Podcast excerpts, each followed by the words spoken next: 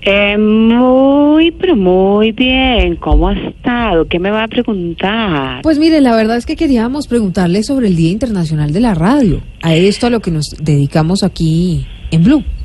Bueno, más que hablar, es aclarar algunas cosas que se dicen. Por ejemplo, escuche, Sí. la radio se divide en dos, radio de pilas y radio de energía. El de pilas se divide en dos, pilas grandes y pilas chiquitas. No, qué desastre. El de las chiquitas se divide en dos también, pilas chiquitas y pilas más chiquitas. No, está completamente no, la verdad es que no, doctora Cabal. En todo caso, la radio, que es un medio de comunicación, pues se basa en el envío de señales de audio a través de ondas.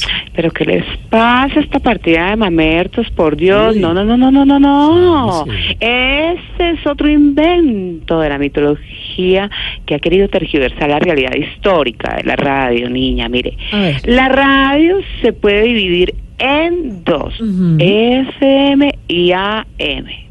FM que quiere decir frecuencia maravillosa y AM que quiere decir por la mañana. No, no, no, no, no, no, no, no, en realidad no, porque mire, FM lo que quiere decir es frecuencia modulada, por ejemplo, aquí en Bogotá nos escuchamos a través de los 89.9 FM y AM quiere decir amplitud modulada. No, no, no, no, no, no le mienta al país.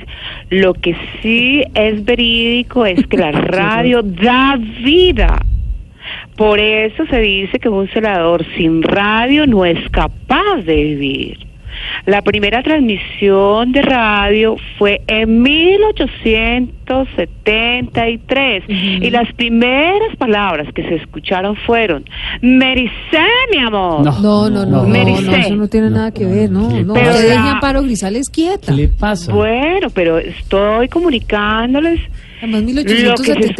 escuchó, la primera frase que se escuchó, pero la frase que daría paso a la era de la radio fue, estudien vagos. No, Estudie estudie usted, usted, señor, estudie usted. Nos tiró el teléfono y todo. Ah, ¿qué tal? Se pone Una brava y todo.